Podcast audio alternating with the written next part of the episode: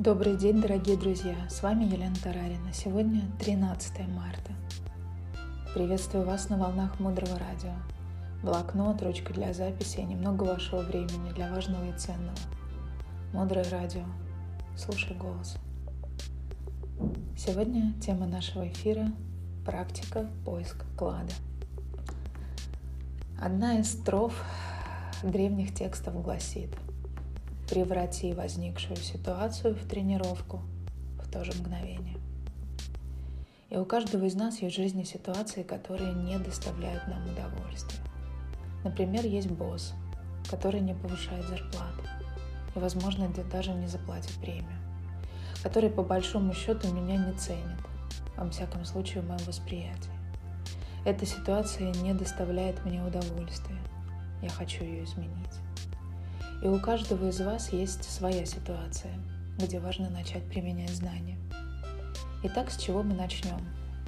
Представьте себе, что перед вами поле, и вам его нужно вскопать. И вы копаете, копаете, копаете, и сил уже нет. И вы уже устали. И дождь начал моросить, и вам очень хочется бросить эту работу, копать поле. Что вам в этой ситуации поможет? Что вам поможет продолжать копать это поле? Как вы думаете? Какая фраза может продолжить копать это поле?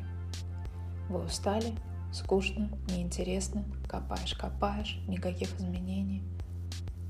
А может, нам такая ситуация поможет, если вдруг рядом пройдет человек, бабушка какая-нибудь, которая живет на конце деревни, и так мимоходом скажет – Ой, знаешь, как раз на этом самом месте все местные говорят, большой клад зарыли, и пошла дальше. Угу. Вот представьте себе, что вы копаете это поле, уже устали и нет сил, и тут вам говорят, вот здесь зарыт клад. И у большинства появится новая энергия, и вы продолжите копать практика, которую мы должны с вами подключить в нашу жизнь, это игра в поиске клада. Вся энергия сразу меняется. Сразу появляется интерес. Но тут только нужно учитывать одно обстоятельство. Если поле очень большое, и прошли сразу несколько бабулечек, и одна из них сказала клад здесь, а другая сказала клад там, то нужно ограничиться одним участком, потому что если мы сейчас начнем бегать по всему миру, копать, искать клад, то большой шанс, что мы до него не доберемся. То есть важно ограничиться одной ситуацией в жизни, в одной сфере жизни, где мы сейчас сконцентрированно ищем клад. Искать клад в одном выбранном месте, в одной выбранной ситуации, в одних отношениях. И клад там есть сто процентов.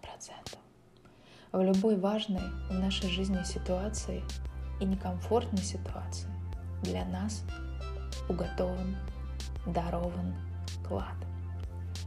Итак, сегодня прекрасный день. Прекрасный он только потому, что он у вас есть. Начинаем искать клад. Мы уже знаем, что в наших отношениях с боссом зарыт клад. Мы уже знаем, что в наших отношениях с партнером, с ребенком, с учителем, с великим зарыт клад.